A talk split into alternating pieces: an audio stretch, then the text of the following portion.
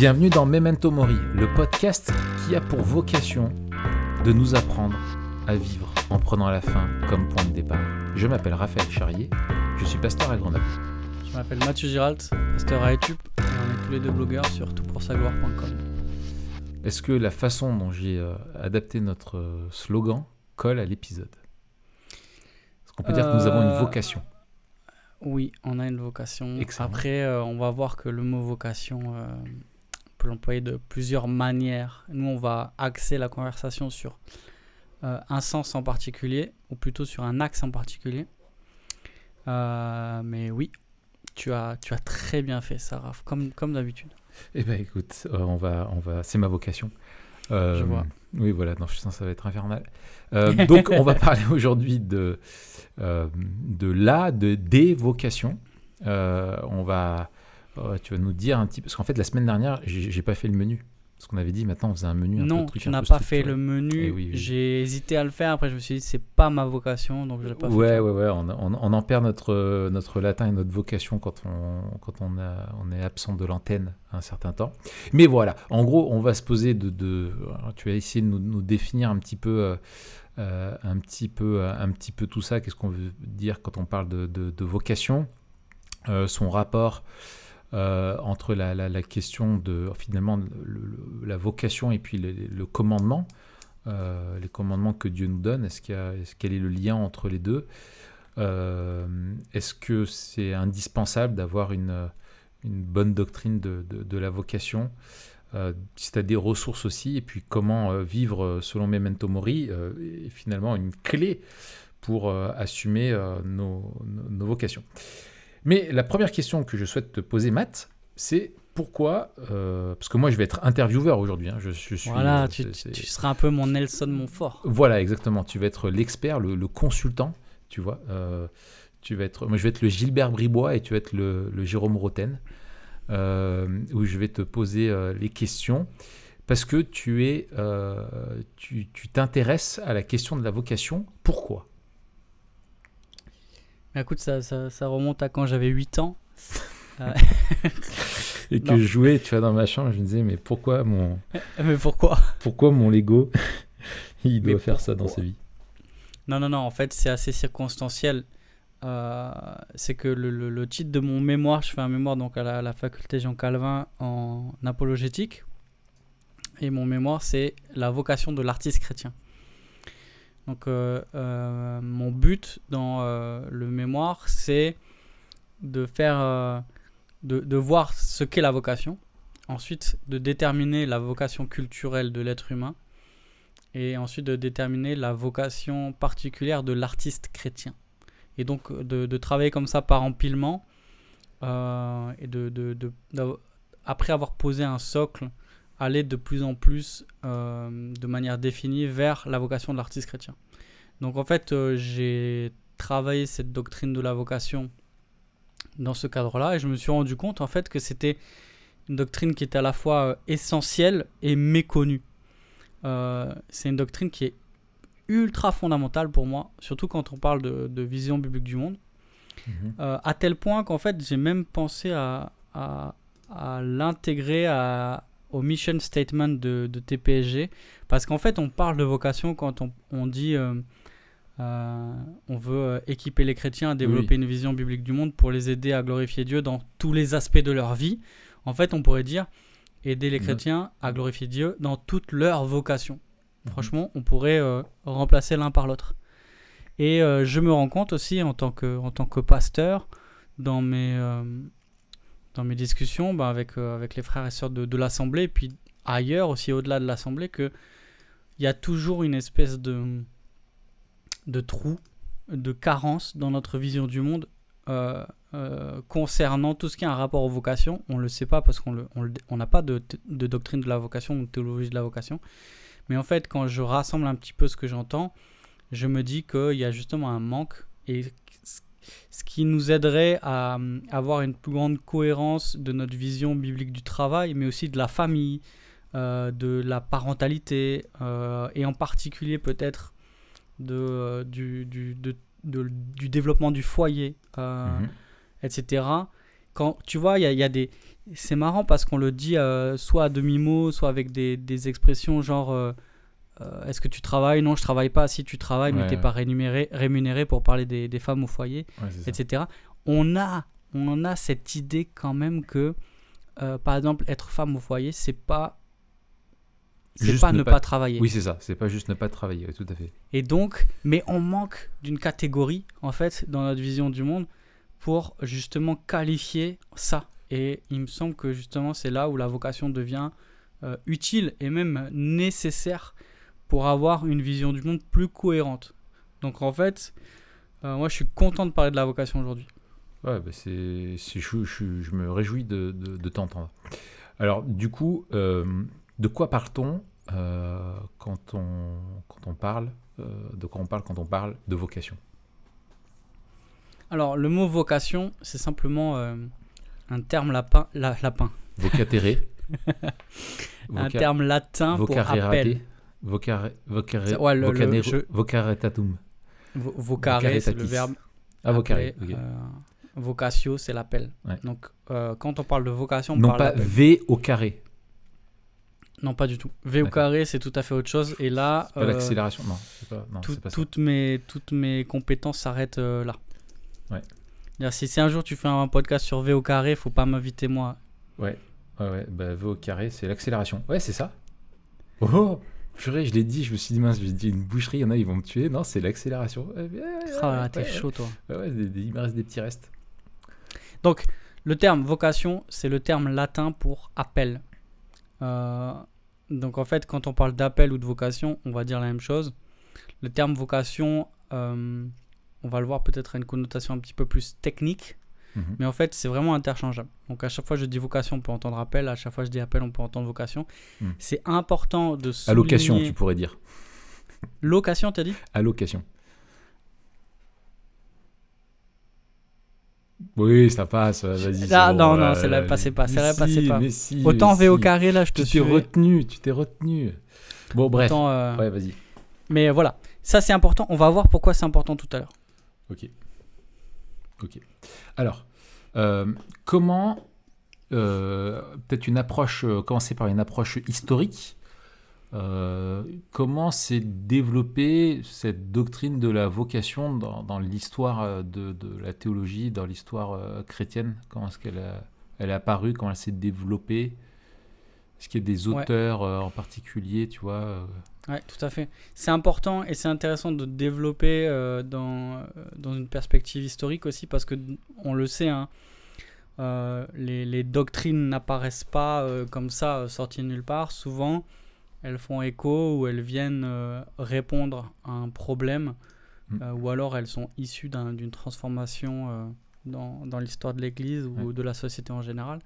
Et dans le cadre de la, la doctrine de la vocation, c'est euh, à la période de la Réforme, et en particulier avec Luther. C'est vraiment Luther qui va euh, développer euh, en premier, et enfin pas forcément en premier premier, mais de cette manière-là et avec cette insistance-là, c'est le premier qui va faire de la vocation une doctrine importante pour la vie chrétienne. Et il y, Mm. il y a même certains auteurs qui disent que à cette période, on pourrait dire que la doctrine de la vocation, c'était ni plus ni moins que euh, la doctrine de la vie chrétienne. hmm. Donc il y a vraiment une, une importance très très forte au moment de la réforme et chez Luther en particulier. On va voir aussi chez Calvin. Tout à l'heure, je vais me servir de Calvin pour répondre à une question. Euh, mais voilà. Avant la réforme, la notion de vocation, elle était réservée au clergé.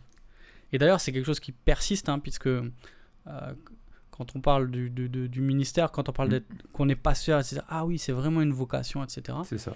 on a cette idée que euh, le clergé a une vocation particulière, mais avant la, ré- la, la réforme, c'est même pas qu'elle était particulière, c'est c'est que en fait, le terme de vocation et l'idée de vocation n'étaient employés que pour le clergé. Ah oui, ouais, et c'est intéressant parce que euh, même dans notre euh, société aujourd'hui, euh, on a des. Enfin, je me souviens d'une conversation que j'ai eue il y a encore euh, deux jours. Euh, Quelqu'un me disait, euh, enfin, on parlait de, de, métier. En fait, elle disait, mais ça, c'est plus qu'un métier, c'est une vocation. Hmm.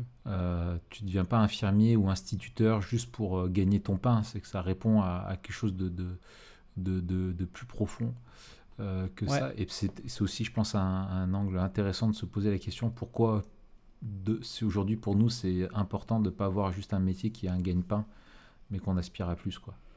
Ouais, tout à fait. Et ça, c'est, on, on en parlera tout à l'heure, évidemment, mais euh, effectivement, il y a l'idée de la vocation dans le langage courant qui est liée à un appel qui nous dépasse, en fait. C'est-à-dire que c'est, euh, on répond à quelque chose de une conviction. Alors parfois, on va la mettre à l'intérieur de nous-mêmes. Mm. Genre, on répond à une conviction qu'on a. Ouais. euh, et pour des chrétiens, euh, ça va être répondre à un appel particulier. Ouais, c'est pour un idéal, il y a un idéal, il y a, il y a une cause, il y a, il y a- il y a quelque chose qui te dépasse. Quoi. Exactement. On- au Mm. début de l'histoire chrétienne, euh, on a l'idée que euh, la vocation, c'est vraiment un appel de Christ à vivre en retrait du monde.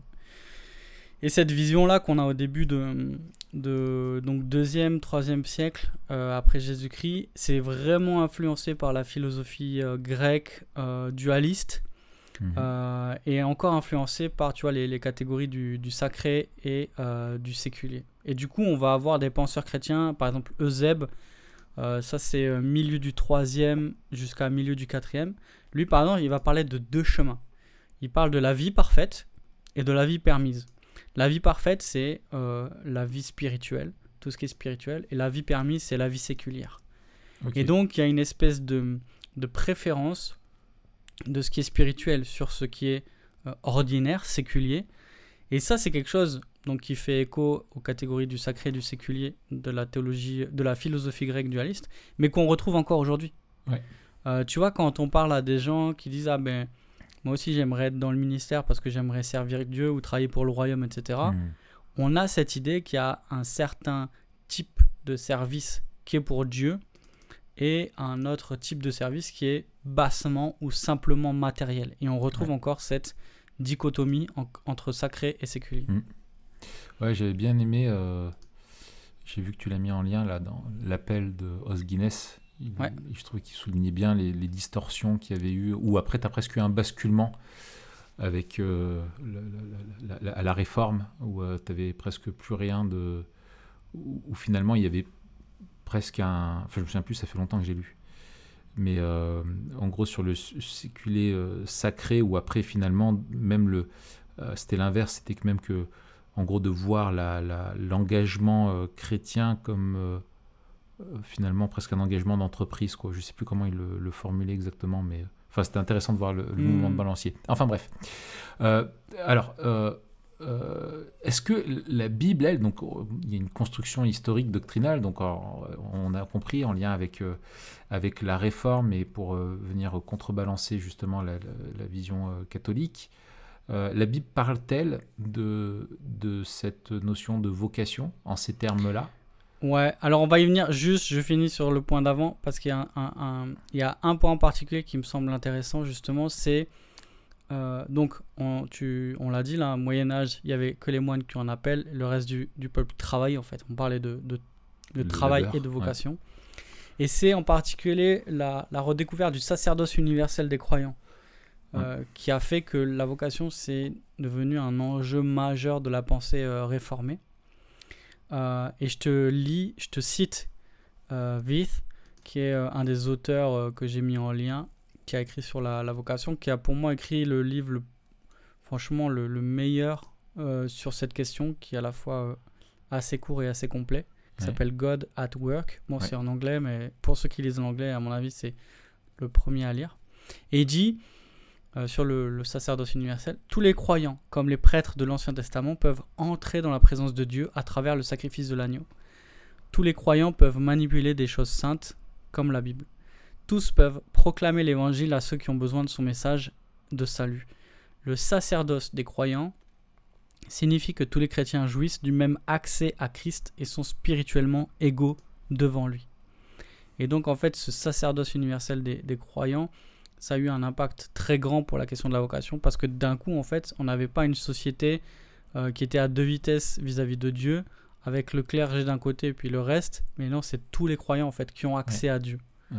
Donc il y a, y a euh, y a eu comme ça une égalisation, euh, une, où, où tous sont égaux devant Dieu et tous ont accès à, à Dieu. Excellent. Du coup, tu veux bien répondre à, à ma question? Tout à fait. Je réponds à ta question. Est-ce que, que la biblique, ouais, est-ce que on retrouve ce, ce terme dans, dans la Bible? Enfin, comment la Bible en, en- en parle? Oui, c'est ça. Les- euh, la question c'est oui, mais la deuxième question est plus intéressante, c'est comment elle en parle en fait. Parce que Ouais. on voit que dans le Nouveau Testament, euh, l'appel ou la vocation, donc pour, pour le coup, hein, c'est le même mot encore une fois, euh, dans le Nouveau Testament, c'est d'abord l'appel au salut. Euh, la, la vocation, d'ailleurs, hein, si on prend une systématique, quand on arrive au chapitre sur l'appel, c'est cela. C'est- C'est-à-dire qu'il y a le, le décret d'é- d'élection et ensuite il y a la, la vocation. Ceux qui sont élus sont appelés par Dieu au salut. Hmm. Euh, Alors de on- le Nouveau Testament nous parle de vocation Mm. céleste. Cette vocation céleste, elle est liée à notre espérance. Et cette vocation céleste, elle nous sert aussi de motivation à notre marche chrétienne. Donc, Mhm. quand on parle de vocation dans le Nouveau Testament, on a d'abord l'idée de l'appel au salut, ou l'appel du salut. Euh, et, et même à l'intérieur de la question de la vocation, on a la distinction dont on a déjà parlé, il me semble, entre appel efficace euh, et appel général. L'appel efficace, c'est- justement l'appel par lequel Dieu nous unit à Christ et nous rend participants à sa vie et destinataires de ses bénédictions. L'appel général, c'est la prédication de l'évangile par laquelle Dieu attire ses élus à lui. Donc, on a euh, un appel qui est général, qui est la prédication de l'évangile, un appel qui est euh, efficace, qui est en fait euh, l'appel par lequel Dieu nous unit à Christ et nous sauve. Mais on trouve une exception, c'est-à-dire que dans le Nouveau Testament, quand on parle d'appel, c'est presque toujours en lien avec le, le, le- le salut des élus, mais on trouve une exception, et c'est cette exception en particulier dont euh, Luther, Calvin et plus tard les, les puritains vont se saisir pour parler de la vocation, de la doctrine de la vocation telle qu'on en parle de- depuis le début. Euh, et ce passage, c'est dans 1 Corinthiens 7. Je te, je te lis le passage. Alors, si vous êtes euh, chez vous tranquille, ouvrez une Bible, lisez avec moi 1 Corinthiens 7, les versets 17 à 24. Si euh, vous n'avez pas de Bible, écoutez. Seulement, que chacun marche selon la part que le Seigneur lui a faite, selon l'appel qu'il a reçu de Dieu. C'est ainsi que j'ordonne dans toutes les églises. Quelqu'un a-t-il été appelé étant circoncis, qu'il demeure circoncis. Quelqu'un a-t-il été appelé étant incirconcis, qu'il ne se fasse pas circoncire. La circoncision n'est rien, et la incirconcision n'est rien, mais c'est l'observation des commandements de Dieu qui compte. Que chacun demeure dans l'état, et là c'est le même mot que pour appel, qu'on a traduit par état, on pourrait dire que chacun demeure dans l'appel, Mhm. où il était lorsqu'il a été appelé. Alors là, ça fait une répétition, c'est pour ça que dans les versions françaises, on a Mhm. remplacé par état. As-tu été appelé en étant esclave? Ne t'en inquiète pas, mais tu peux, si tu peux devenir libre, profites-en plutôt. Car l'esclave qui a été appelé dans le Seigneur est un affranchi du Seigneur. De même, l'homme libre qui a été appelé est un esclave de Christ.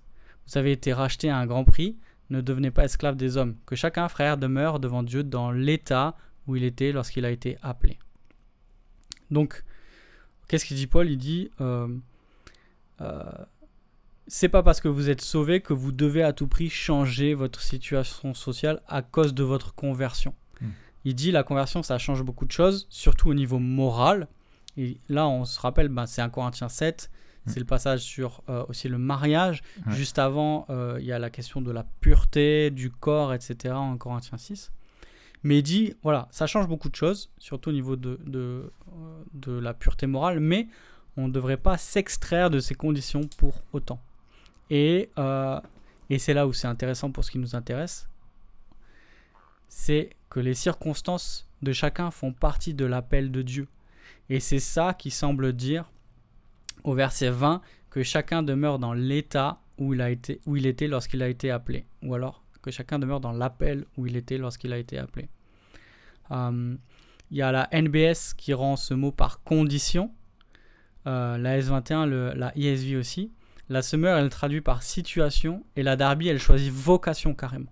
Donc Mhm. quand tu lis le Darby, que chacun demeure dans la vocation où il était lorsqu'il a été appelé. Donc, je résume. Dans ce passage, on, on semblerait, et c'est euh, ce que tout le monde, euh, c'est ce que tout le monde euh, euh, reconnaît, qu'il y a deux appels, qu'il y a un appel qui est l'appel du salut, mais qu'il y a aussi un appel qui concerne les conditions dans lesquelles un homme se trouve lorsqu'il est sauvé.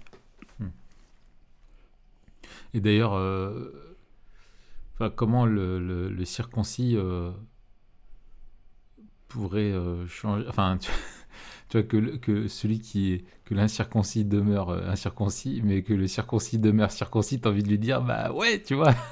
On voit pas comment il va faire le mec. à un moment donné, c'est c'est irrémédiable, quoi, tu vois. Tout à fait, tout à fait. Je pense que là, il voulait avoir une belle symétrie. Oui, tout à fait. Euh, on est bien d'accord. Euh, d'accord. Donc, est-ce que d'autres, euh, d'autres, euh, la Bible en parle ailleurs? Alors, pas Parce que comme la, ça. la- la question, c'est ça. C'est souvent quand on fait de la théologie, on va chercher le, le- le terme, le mot. Ouais. Mais euh, si le mot n'est pas n'est pas présent, est-ce que la, la- la- le concept ou la, la, la- la- la notion, elle, s'y retrouve ailleurs? Ouais, bah, c'est une question très intéressante. Euh, il me semble que oui, et c'est ce que je vais chercher à définir, en tout cas concernant euh, la vocation de l'artiste chrétien, justement en allant chercher euh, d'abord un appui dans la, dans la vocation culturelle de Mhm. l'être humain. Euh, on- on- Il y a beaucoup d'auteurs qui parlent de, du mandat culturel. Donc là, on a aussi un épisode là-dessus. On vous mettra en lien. Le mandat culturel, donc c'est le commandement que Dieu donne euh, à, à l'homme euh, de soumettre la création euh, et de se multiplier. De se multiplier, de remplir la création et de la soumettre. Et ça, on le considère, beaucoup considèrent comme le premier appel, en fait, la première vocation de l'être humain, la, la vocation fondamentale même de l'être humain.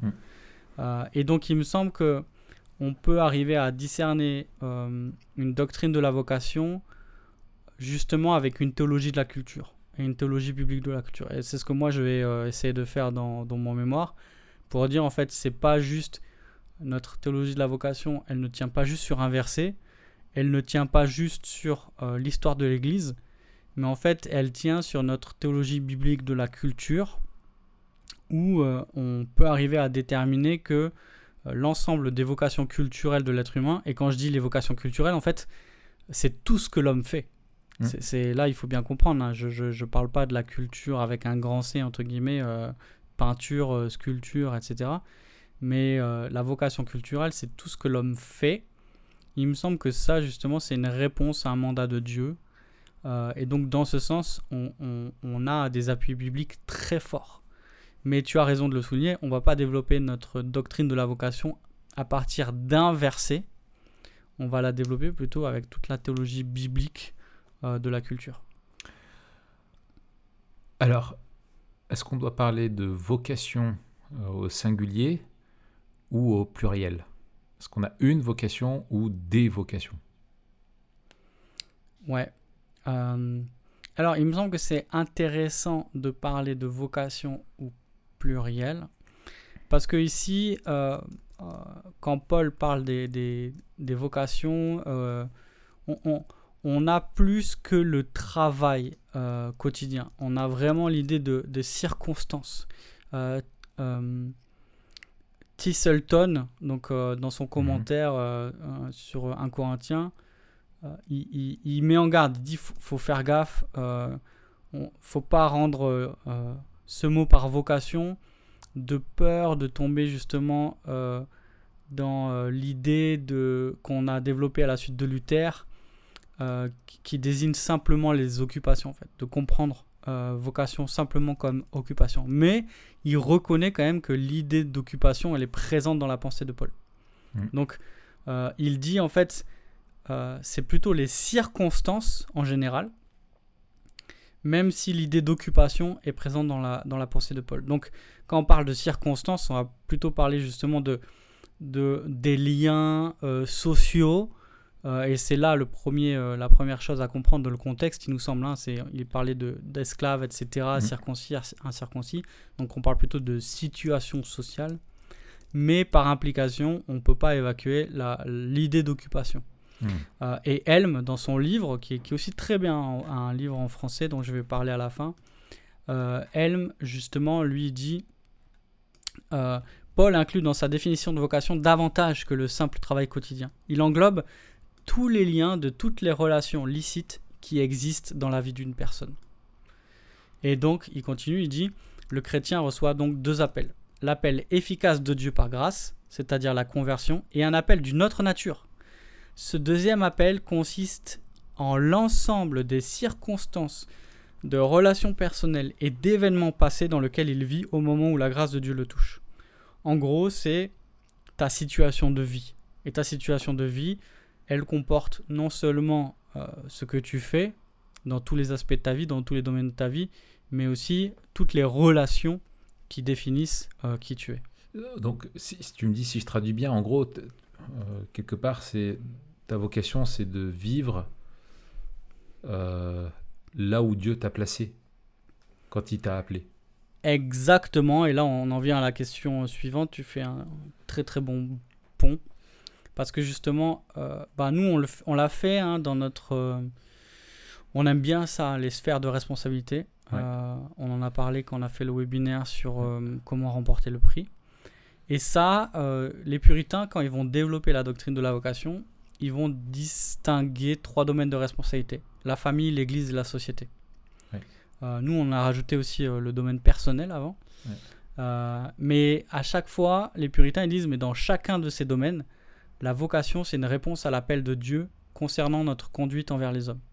Et donc, en fait, on a une vocation particulière personnelle devant Dieu, puisqu'on vit coram deo. On a une vocation dans notre famille, que l'on soit, on est tous fils ou filles, parfois on est frère ou sœur, parfois on est mari ou femme, et parfois on est père ou mère. Hmm. Et ben euh, chacun, chacune de ces positions euh, entraîne des, responsabilités et chacune en fait est une vocation.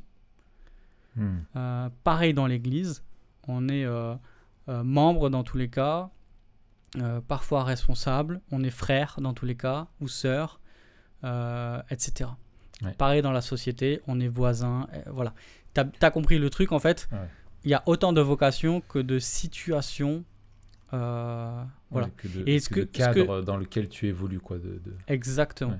Et donc c'est pour ça que parler de la vocation et de le réduire au travail, c'est euh, dommage en fait, puisque c'est beaucoup plus large et plus, euh, plus organique que ça. Et, et est-ce que tu peux faire une vocation, en fait, trouver une notion transversale tu vois, que tes vocations rentrent dans, une, dans un, un appel ou une, vocation plus grande? Bah, Il me semble que. Euh, tu vois, que tu résumes comme un peu un, mission statement, tu vois, ou euh, est-ce que c'est juste de faire ça ou, euh, ou pas quand on bah, réfléchit à ce concept-là? ça, ça, dépend, ça dépend dans quoi. Je pense que pour certains. je pense que pour certains, c'est pertinent dans certains domaines, mais je pense qu'en fait, en tant qu'enfant, on a tous la même vocation. C'est-à-dire, tu mm. vois qu'il y, a des choses qui définissent ta vocation d'enfant, de fils, de fille, et ça qui, qui, sera la même chose pour chacun. Mm. Euh, pareil en tant que femme et mari. Après, euh, la vocation, elle devient particulière parce que les circonstances sont particulières. Oui, c'est ça. Et après, alors, euh, il me semble que parfois, suivant les circonstances, Dieu peut adresser une vocation particulière qui va peut-être traverser plusieurs champs plusieurs mm. domaines de responsabilité. Euh, et ça, oui, c'est possible. Mm. Mais il me semble que ce serait dommage euh, de dire, ah ben, moi j'ai un appel particulier, et d'oublier en fait que euh, nos différents appels, nos différentes vocations, elles sont pas particulières dans le sens où chacun est spécial, mais elles sont communes dans le sens mm. où ben, tous les maris doivent euh, aimer leur femme de la même manière, toutes les femmes euh, aimer leur mari de la même manière, etc. Tu vois euh, les frères et les sœurs dans l'assemblée, pareil. Mais en Suisse, je pense que Dieu donne des fardeaux particuliers qui peuvent donner des vocations particulières dans l'un ou l'autre domaine. Oui, c'est ça. Dieu peut adresser une nouvelle vocation et t'interpeller en te disant bah, maintenant, voilà ce que j'attends de toi, c'est ça. quoi. Mais, mais, je trouve ça intéressant ce que tu dis parce que ça, ça renverse quelque chose, et c'est là où je voulais t'amener, que je trouve que souvent on a, euh, typiquement dans les églises, c'est le fameux euh, truc, euh, le slogan, tu sais, qu'on présente dans l'église. Alors il y en a qui vont le mettre sur le site internet et sur le, sur le, truc, etc. Où, et souvent, tu as, as, ce terme de vocation, notre vocation. Même dans les entreprises, c'est notre vocation, c'est votre satisfaction. Tu vois, ou c'est. voilà. Et en fait, comme si, euh, et je trouve que c'est très réducteur euh, finalement pour ce que doit faire l'Église, parce qu'il me semble qu'elle-même, en tant que peuple de Dieu dans ce monde, a plusieurs vocations, si on reprend ça. Il y a une mission euh, d'évangélisation, mais il y a aussi une vocation euh, de d'édification, une aussi de, de, de, compassion. Enfin, tu vois, il y, a plusieurs euh, et de vouloir tout ramasser dans une dans un slogan. Tu vois, je trouve que j'ai l'impression que ça relève quelque chose qui relève plutôt d'une culture du marketing que d'une vision biblique de, de, la chose. Enfin, c'est de la com, quoi, tu vois. Et malheureusement, des fois, je trouve qu'on passe un peu à côté. Ouais, je, je, suis d'accord avec ce que tu dis. Et c'est clair que dans, dans une certaine mesure, en fait, toutes les églises ont la même vocation. Euh, oui, c'est ça. Les mêmes vocations. Mais elles, vont, avoir des, des applications euh, circonstancielles, quoi. C'est ça, des applications et des accents euh, différents. Moi, j'imagine aussi que par rapport à l'environnement, mais aussi par rapport au ministère et au, au, ministre que Dieu donne à l'Église, la vocation de telle ou telle Église sera différente parce qu'il y aura peut-être un, fardeau différent. Mm-hmm. tu vois, il y, y, a des euh, le... En fait, le problème, ce serait à chaque fois d'avoir des, des, extrêmes, de dire, bah, euh, nous, on veut faire comme tout le monde, et du coup, y a... on ne se pose pas la question, mais en fait, comment, de manière particulière, on répond ça. aux appels de Dieu C'est ça. Et à l'inverse, de dire, ah ben nous, on veut pas faire comme les autres parce qu'on a un appel particulier. Ouais, mais non, en fait, on est l'église. Mm. Et en fait, chaque mari a le même appel. Mm, mm. Tu vois, c'est d'aimer Christ, d'aimer son épouse comme Christ a mm. aimé l'Église. Son appel, il n'y a pas un appel qui va se ressembler dans la manière dont on le vit parce que les situations, les circonstances sont différentes. On est des hommes et des femmes différents dans des milieux, des, des cultures, des histoires, etc. N'empêche que on poursuit la même chose. Donc, euh, je suis tout à fait d'accord avec toi. On n'a pas le même maillot, mais on a la même passion. Et on n'a pas le même maillot, mais on joue dans la même équipe. Hein. C'est ça, oui, c'est ça. C'est la pub pour les arbitres.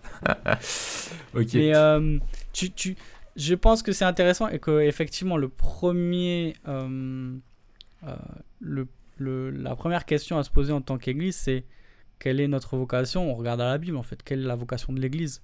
Ensuite, par contre, quand on regarde à notre histoire et à, au au fardeau que Dieu nous a placé, peut-être en tant que communauté, ou, euh, ou alors aux hommes et aux femmes qu'il a, mm. qu'il a placés en notre sein, quel, quel, quel, euh, quel, majeur on va avoir, quel mineur on va avoir. Euh, on ne fait pas tous bien. et ouais, il y, a des, y a des circonstances particulières. Mm. Je trouve que, y a, tu vois, tout à l'heure, je soulignais l'idée d'appel et pourquoi c'est important. C'est Os Guinness, justement, que tu as cité tout à l'heure dans son livre L'appel, qui est, traduit en français depuis peu, euh, ah qui dit un truc intéressant. Ah, je savais pas, excellent. Ouais, ouais, il est traduit, euh, il, est, il, est, en français. Euh, il dit Le travail est vide de sens sans appel, et l'appel est vide en lui-même sans quelqu'un qui appelle. Et il dit en fait L'appel, pour qu'il y ait un appel, il faut quelqu'un qui appelle. Et donc, ça, ça place la question de la vocation dans une perspective particulière. Pourquoi? Parce que euh, on n'est pas juste responsable de quelque chose, on n'a pas juste une tâche en fait. On est responsable de quelque chose envers quelqu'un. Et il dit finalement, la responsabilité, c'est un autre nom que l'obéissance. L'appel, c'est l'obéissance. Et du coup, ça devient important de se dire bah, quels sont les appels que j'ai reçus parce que euh, c'est les appels euh, communs à chacun et quels sont peut-être est-ce qu'il y a un appel particulier et Raiken, qui a aussi écrit euh, sur l'appel, lui rapproche la notion de vocation de celle d'intendance. Il dit Dieu appelle les personnes d'une manière particulière aux spécificités de leur vie. Et donc, l'appel, c'est une forme d'intendance par laquelle on obéit à Dieu et on vit notre relation avec lui. Hmm. Et il y a autre chose qui est intéressant, c'est de replacer justement la doctrine d'évocation dans le commandement d'aimer Dieu, ça on vient de le faire avec quelqu'un qui appelle, mais aussi de son prochain. C'est-à-dire que si on définit l'évocation comme l'ensemble des circonstances, de nos circonstances, alors l'environnement et le cadre social font partie de notre vocation. Et en fait, nos vocations vont déterminer notre participation à la vie de la communauté. Mhm. Et donc, on, par notre vocation, on va réussir à répondre à la question comment je peux participer utilement à la vie de la communauté? Il y a Steve Hein euh, qui explique Notre vocation nous dit qui nous sommes dans le cadre de nos structures sociales et quel genre de devoirs nous devons rendre pour participer au bien de la communauté. Hmm. Donc, euh, la doctrine de la vocation, elle vient éclairer le commandement d'aimer notre prochain comme nous-mêmes. Et c'est euh, un appel que Dieu nous, nous adresse pour remplir les offices dans lesquels il nous place pour bénir notre prochain. Et du coup, là, euh, on, a une, catégorie qui nous aide à comprendre comment ce que nous faisons dans notre vie ordinaire de citoyen, euh, de voisin, de mm. mère, de sœur, de, etc. Comment ça, ça nous aide à bénir notre prochain? Et qu'en fait, il y a Luther qui développe quelque chose qui est extrêmement intéressant, qui est, il, a, il parle de la vocation comme des masques de Dieu. Et il dit les vocations, c'est les masques euh, derrière lesquels Dieu se cache pour faire du bien aux hommes. Et mmh. lui, ce qui est intéressant, c'est que il va replacer la doctrine de la vocation en lien avec la providence. Et il dit comment euh, Dieu donne du lait euh, aux habitants du village par le fermier. Et il dit en fait Dieu se sert des vocations comme des moyens par lesquels il bénit dans sa providence le monde. c'est ça. Tu es un instrument quoi entre les mains.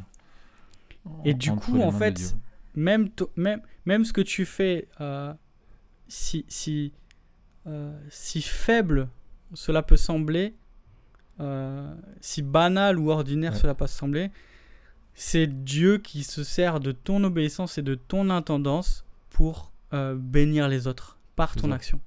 Et, excuse-moi, je te coupe, mais je trouve fort, justement, ça, ça me fait penser au, au texte de, alors tu peux penser à Jésus qui euh, qui dit aux disciples que quand il euh, quand il dit euh, vous m'avez j'avais soif vous m'avez donné à boire j'avais faim vous m'avez donné à hmm. manger vous m'avez visité en prison et vous l'avez fait en gros ce que vous avez fait pour les hommes de façon positive mais je trouve qu'on a aussi la négative dans la conversion de Paul quand Jésus lui dit mais pourquoi me persécutes-tu Hmm. Euh, et je trouve de faire ce lien-là, de se dire bah, tout ce qui est une dimension horizontale dans notre vocation, aussi une dimension finalement verticale, enfin à sa source dans une dimension verticale, euh, en tant qu'instrument ou, euh, ou, d'opposition à Dieu, je trouve ça donne une. Effectivement, ça aide à donner vraiment beaucoup de, sens à, à, ce, qu'on fait, quoi. C'est très encourageant.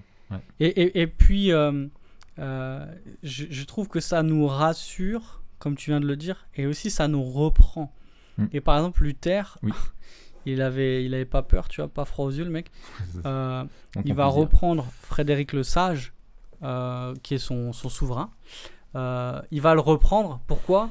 Parce que il, néglige ses fonctions administratives en tant que souverain pour se concentrer sur ses exercices de dévotion. Et il mm. dit, en gros, il lui dit, mais en fait, si tu crois que tu vas mieux servir Dieu parce que tu te consacres à la prière, euh, t'as rien compris en fait. Hmm. Parce que tu peux pas mieux servir Dieu si tu négliges les prochains euh, sur lesquels tu as placé souverain. C'est ça, c'est encore cette dichotomie quoi. Exactement. Et du coup, ça nous, euh, ça nous fait du bien aussi de dire, mais comme tu disais, ce que je fais, ça participe au bien de la communauté, ça glorifie Dieu parce que ça bénit mon prochain, et c'est pas en vain. C'est ça.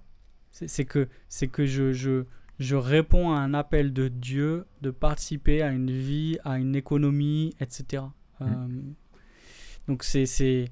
euh, on ne peut pas penser la doctrine des vocations sans penser euh, notre, notre amour de Dieu et du prochain. Et je trouve qu'il y, y, a quelque chose de, de, de, encore une implication très forte on, parle beaucoup aujourd'hui, euh, effectivement, encore euh, de trouver sa vocation, de, qui, va, qui est synonyme de trouver du sens à ce qu'on fait, qui est une vision très euh, psychologique, en fait, qui renvoie au sentiment d'accomplissement. Hein. c'est très lié au sentiment de, ma place, de, du sens qu'a ma vie, etc. Et, c'est vrai que si, si tu regardes. moi, je prends l'exemple de ma grand-mère, tu vois. Elle a été femme de ménage toute sa vie. Euh, avant ça, elle était à la ferme euh, avant de se marier, puis elle est devenue femme de ménage. Et en fait, euh, elle, sa vie, elle avait du sens parce que son travail, il nourrissait sa famille, tu vois. Ouais. Et le sens, il était là. Et, et aujourd'hui, justement, je trouve en a une bascule dans, dans, dans, ce domaine-là où avoir un travail ou dire bah, ça, ça, nourrit ma famille, c'est pas, plus du tout quelque chose de, suffisant, ça, ne donne plus sens. il faut un sentiment euh, d'accomplissement. Et je, me- demande aussi si c'est pas euh, en partie lié à cette perte de lien euh, du fait que avec Dieu, du fait que la vocation, elle trouve son origine dans un appel de Dieu, et c'est Dieu qui nous appelle à le servir dans ce qu'on fait. Et quand tu enlèves ça, il y a finalement euh, plus de, de relation, euh, de rapport avec, euh, avec Dieu, avec une notion qui transcende justement ton activité, et où finalement, bah, tu, elle n'a de sens que à tes yeux, à toi. Et, c'est, et si elle ne t'apporte pas une satisfaction à toi personnellement, fina- finalement, bah, est-ce qu'elle a une vraie valeur? Et du coup, ça te questionne sur, sur, sur ça. quoi. Ouais, et puis euh, je- je- je- j'abonde. Et et il y a un autre, euh, un autre corollaire, c'est que euh, l'al- l'aliénation d'avec Dieu euh, a pour conséquence l'aliénation avec les autres. Oui, et en ça. fait, euh, la, la- la détermination, l'autodétermination, elle est presque obligatoire quand on a été aliéné de notre communauté et des, des communautés les, les plus proches comme la famille nucléaire Mhm. et dire ça suffit plus que je vienne en, en- en bénédiction et en aide euh, à ma famille. Il faut que moi, avant tout, je me développe pour ce que je suis personnellement. Euh, et donc ça, en fait, c'est aussi ce qui a mené, à mon avis, hein, euh, le, le- Alors, il y a d'autres facteurs, évidemment. Mais tu vois, la- toute la réflexion de, de la femme au foyer, c'est quelque chose ouais, qui m'intéresse beaucoup. On réfléchit beaucoup avec Alex, c'est aussi quelque chose qui l'intéresse beaucoup. Euh, et on est allé d'un extrême à un autre, il me semble. Euh, et, et maintenant, en fait, c'est très dur d'imaginer ou d'entendre que être femme au foyer, euh, c'est une vocation qui est également louable que de travailler. Et même, euh, alors on pourrait se poser la question, est-ce que c'est même pas plus louable? Mais ça, c'est une autre discussion. Mhm. Mais tu vois, l'idée de, euh, de s'occuper de sa famille ou de s'occuper de son foyer, euh, ça, en fait, on, on- euh, ça devient bizarre quand on se pose plus la question et quand on Oui, a oui. des réponses toutes faites, tu vois? Ouais, tout à et dire euh, et, et c'est terrible parce que même si au fond de nous on est convaincu on a du mal à se dire mais quel sens ça a que je change les couches de mon gamin tu vois? Ouais. c'est, quoi le sens devant Dieu etc et sans doctrine de la vocation on peut pas répondre à ça de manière satisfaisante Ouais, ouais, tout à fait. Ouais, non, mais ça vaudrait un- un- un- un- le coup un jour peut-être qu'on creuse euh, ce sujet-là en particulier. euh, euh, ouais. La crise des vocations n'est peut-être pas là où on, on l'imagine. Ouais, tout à fait Alors, pourquoi il te semble du coup que c'est indispensable d'avoir une bonne doctrine euh, des vocations alors pour ça euh, j'ai fait appel à Jean Johnny John Johnny, Johnny Boy. Johnny Boy, Calvin, euh, c'est tout des choses que j'ai trouvées dans l'institution de la religion chrétienne. Donc cinq points. Et je trouve que ça résume bien. D'abord, pour reconnaître que tout nous vient de Dieu. Euh, Calvin, euh, donc bien sûr, il considère que tout ce que nous sommes et tout ce que nous faisons nous vient de Dieu. Il dit, c'est Dieu qui inspire des activités particulières à chacun selon sa vocation. Donc Mhm. c'est intéressant. Ouais. Euh, on replace la doctrine de la vocation, encore une fois, dans le lien avec Dieu, et du coup, on se replace aussi dans une, une, une position de redevabilité envers Dieu. Deuxième raison, pour obéir à la loi en aimant notre prochain. Alors ça, c'est ce qu'on a développé. Je te lis juste Calvin parce qu'on vient d'en parler, mais il dit, Ouais. euh, c'est dans, ça c'est dans le cadre de son exposition sur le huitième commandement dans euh, l'institution de la Oui. religion chrétienne. Il dit, nous fraudons notre prochain si nous le privons des services que nous lui devons. Nous fraudons. Nous fraudons. Fraudons, de- saqué. Je sais pas si c'est ça ou si c'est le verbe frauder. Je faut Ouais. que je regarde dans le latin. Oui, c'est fraudé, oui, je pense. c'est vrai. Et il dit pour qu'il n'en soit pas ainsi, chacun doit savoir ce qui lui appartient personnellement d'accomplir envers les autres et qu'il s'en acquitte loyalement. Hmm. Il dit euh, euh, la vocation permet à chacun de savoir ce qu'il doit à ses prochains selon son ordre et son rang. Et donc là, on revient avec euh, notre ami Frédéric Lesage qui croit qu'il il sert, il va mieux servir Dieu en priant alors qu'il néglige euh, euh, ses, ses Ouais. sujets.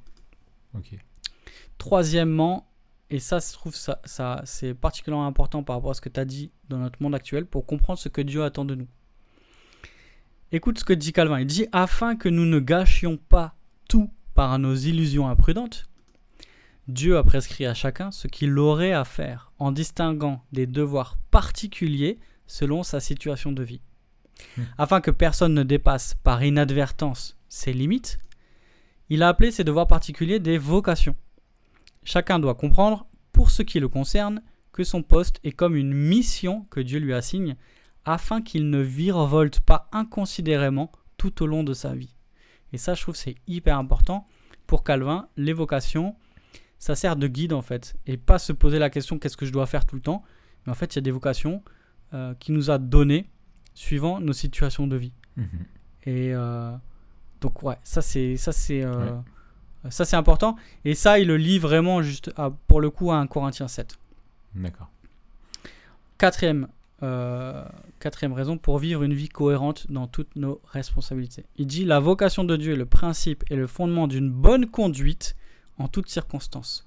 Celui qui ne les, le reconnaîtra pas ne suivra jamais le droit chemin en ce qui concerne ses responsabilités. Ça, c'est bien. voilà, c'était ce que je voulais dire. Merci Raph. Oui, c'est bien. mais ça, c'est bien parce que je trouve, dans- tu vois, si, si, euh, souvent on voit la morale, en gros, faut pas pencher à droite ou à gauche. Ouais. Et lui dit, faut aussi aller devant, quoi. C'est ça, faut faire ce que tu as à faire. Tu vois, voilà, c'est ça. C'est, je fais mon job à plein temps, quoi.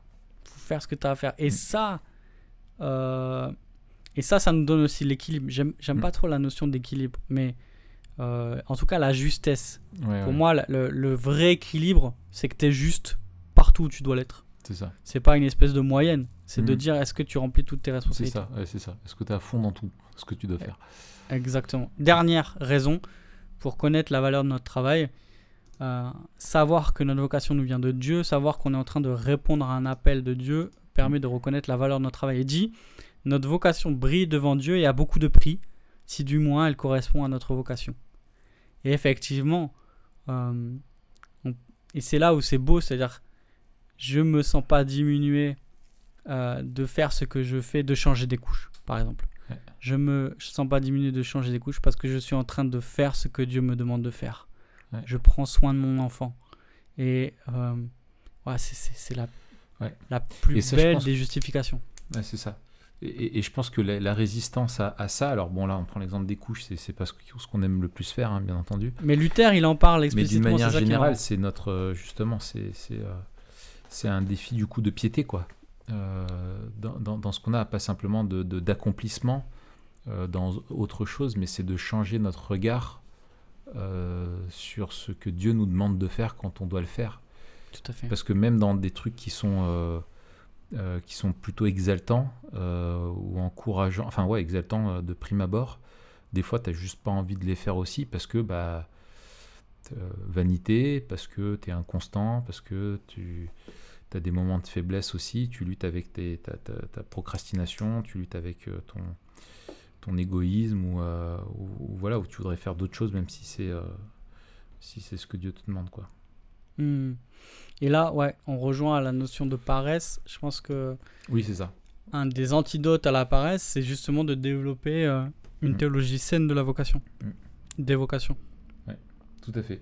C'est, très vrai. On avait fait un épisode sur la paresse Je crois. hein Tout à fait. Un épisode sur la paresse, Bon, on l'a fait. lien. Euh, ok. Alors, euh, je te propose qu'on, qu'on arrive à la fin parce que le, le temps, euh, le temps passe et passe et beaucoup de choses ont changé, comme tu le sais. Ouais, Euh, qui aurait pu s'imaginer que. ouais. On fait le bilan calmement. Euh, alors. euh, question pour toi, Mathieu. Oui. Je oh, tu vas nous conseiller quelques, quelques ressources pour terminer, peut-être, mais je voudrais. rapidement. euh, ouais, on a, on a déjà cité quelques-unes, mais euh, pour toi, euh, comment vivre Memento Mori? En prenant la fin comme point de départ nous permet d'assumer nos vocations euh, actuelles. Excellent. Ouais, alors, rapidement, quelques, quelques ressources. L'appel de Os Guinness, donc ça, on, on- Ouais. toutes les ressources, on mettra en lien de toute façon. Il est en français. Un autre livre en français que j'ai trouvé euh, vraiment pas mal, c'est La vie chrétienne est une vocation. Euh, Peut-être un peu moins général que l'appel, un peu plus précis, vraiment très intéressant, de Paul Helm. Ouais. Pour ceux qui lisent l'anglais, je conseille God at Work de Gene Edward Heath, qui est vraiment super. Et c'est lui qui a aussi euh, écrit le- l'essai. C'est sur la, la Gospel Coalition, il y a une collection d'essais sur beaucoup, beaucoup de, de sujets. Il y en a un sur la vocation, c'est lui qui l'a écrit, c'est excellent. Alors j'ai mis le lien vers le- l'essai en anglais et Ouais. euh, Évangile 21, ils sont en train de les traduire en français, donc ça c'est génial. C'est- Ces essais sont, sont trop bien. Donc euh, voilà, j'espère que ce sera bientôt dispo. En attendant, euh, je pense que qui- avec DeepL, euh, avec DeepL, on peut facilement traduire, je pense, la page et c'est très très lisible. Donc ne vous privez pas de ça. Mm. Voilà pour les, pour les ressources, les, les prioritaires selon moi. Alors, comment Memento Mori nous permet d'assumer nos vocations? Je, je te pose aussi la question, Raph, si tu as, si Ouais. t'as une idée après, parce que tu as, suivi tout ça, donc euh, peut-être Mm. tu as, une idée.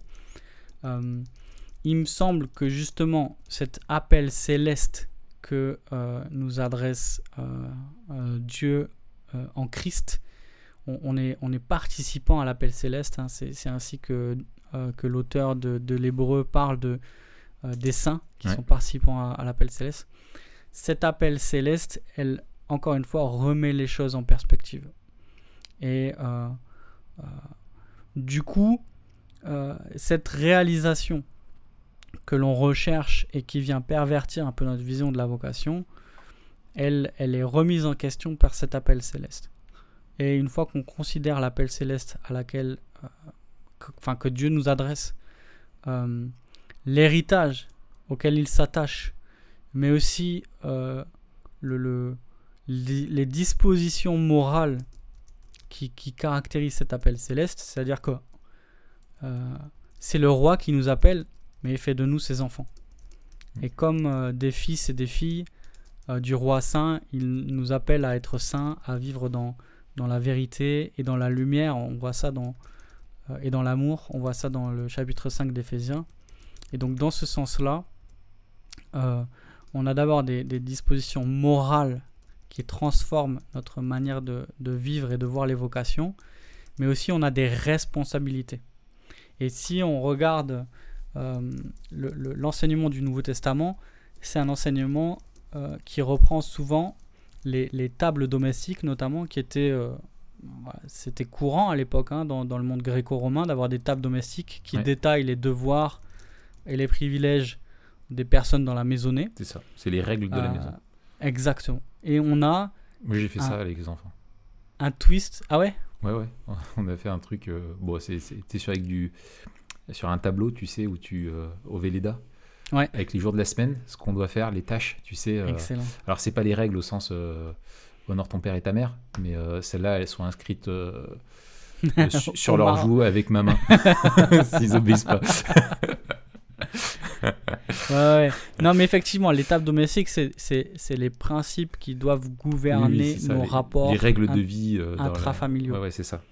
Et donc, on voit en fait que l'évangile vient euh, transformer Mm. nos rapports euh, dans la famille euh, et relier aussi le- le- le- l'existence de tout le chrétien, y compris dans ses, dans ses, dans ses circonstances familiales, à l'appel que Dieu lui, lui adresse. Et donc, on a aussi une correspondance entre euh, les différentes vocations et aussi la loi.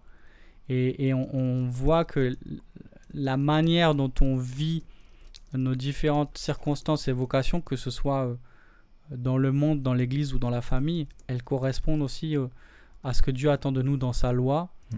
euh, dans ses rapports avec lui et dans, dans ses rapports euh, dans notre famille et dans la société. Et donc en fait, quand on est chrétien, on reconnaît euh, que, que Christ est roi, euh, qu'il a fait euh, de nous ses frères et ses sœurs, qui nous rend semblables à lui euh, et qui nous appelle à, marcher dans l'obéissance à la, loi de Dieu. Et donc en fait, euh, cette, vocation céleste, elle, réaligne toutes nos vocations et en fait, nos priorités changent, on ne vit plus pour nous-mêmes et pour se faire un nom. La tour de Babel, aujourd'hui, c'est chacun qui a sa petite tour et on est tout seul.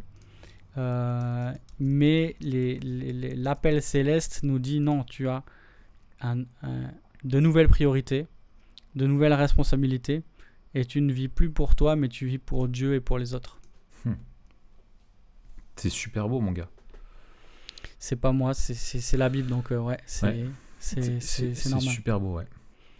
Moi, moi je, je, en t'écoutant, euh, je me dis qu'il y a, il y, a, il y a deux choses. Je trouve quelque chose qui est énorme, c'est que la perspective de l'éternité nous, nous, donne un caractère éternel à la vocation. Hmm. C'est-à-dire que ça vaut le coup parce qu'il n'y a aussi pas de fin. Il y a une étape, c'est celle de la mort, mais euh, vivre pour Dieu en aimant ton prochain là où il t'a placé, c'est apprendre à vivre au ciel, où on le fera euh, parfaitement selon les sphères dans lesquelles on, sera. Donc ça a vraiment du sens et, euh, et, ça nous connecte déjà à ce à quoi on est appelé et à l'éternité donc. Et je trouve qu'en même temps, ça nous, encourage à assumer déjà euh, aujourd'hui, hein, pour répondre à la, question euh, directe. Et en même temps, je trouve que tout ce que tu me disais, moi, m'encourage à me rappeler qu'en fait, t'as pas. Et je pense qu'on a, on a, une séduction à notre époque avec le discours t'es unique, euh, tu dois trouver un sens à ta vie, ou, tu, tu dois avoir ce sentiment d'accomplissement, et cet accomplissement, tu l'auras si tu trouves le truc pourquoi toi tu es fait et que le monde devrait être taillé sur mesure pour toi, quoi, tu vois. Euh, et, finalement, c'est un des ressorts aussi qu'on retrouve dans le développement euh, personnel, hein, d'arriver à nous faire trouver euh, finalement le truc qui, est pour nous. Et avec ce côté de dire j'ai besoin de trouver ma place, mon truc et tout. Mais en fait, tu n'as pas besoin de la trouver, ta place, parce que si Dieu est souverain euh, et que les circonstances dans lesquelles il t'a sauvé et euh, là où, de là où il t'a appelé au salut, il, t'a appelé aussi à vivre dans, dans le contexte euh, dans lequel tu vis aujourd'hui, bah, c'est quelque chose qui finalement est un peu libérateur. Hmm. parce que tu dis, bah, en fait, j'ai pas à chercher ma place, j'y suis. quoi. Et, donc maintenant, il faut jobber. quoi. faut y aller, faut aller au turbin et faire ce, ce, que je veux. Et en même temps, il y a un côté aussi, donc je trouve stabilisant, et rassurant et en même temps aussi une dynamique. C'est parce que c'est-à-dire que c'est pas non plus une résignation en disant bah, ta vie telle qu'elle est aujourd'hui, la situation dans laquelle tu es, elle ne changera jamais. Et, euh, et, 1 Corinthiens 7 euh, parlait vraiment de, statuts euh, sociaux euh, propres aussi à ce, contexte-là. Mais il y a aussi dans le sens où la rédemption ne change pas ton statut social, elle change ton rapport à ton statut social. Et, mais, mais tu es dans une dynamique avec Dieu, parce que Dieu est un Dieu qui est vivant, qui te conduit, et tu marches à la suite de Christ. Et, et c'est important d'être fidèle dans les petites obéissances, la vocation que tu as aujourd'hui, parce que Dieu va te former aussi et il attend, il veut peut-être aussi faire évoluer les choses. Et, hmm. il t'adressera peut-être d'autres vocations, un, un appel euh, particulier, spécifique. Mais au lieu d'être là en attendant qu'il tombe parce que tu n'es pas satisfait de ce que tu vis, vis-le à fond. Parce que cette, même cet appel particulier-là euh, que Dieu te donne n'est pas celui... La, vocation, elle n'est pas là pour... Euh, enfin, je veux dire, ton activité, elle n'est pas là pour t'apporter ce que Dieu lui-même seul peut t'apporter. Hmm. Euh, et, et, sinon, si tu cherches dans ta vocation euh, ton accomplissement euh, plein et, entier, la satisfaction totale et tout ça, finalement, tu, tu récolteras que de l'anxiété, de la frustration, des blessures, de la déception ou de la colère, etc. C'est Dieu lui-même qui est fait pour répondre à tes aspirations profondes.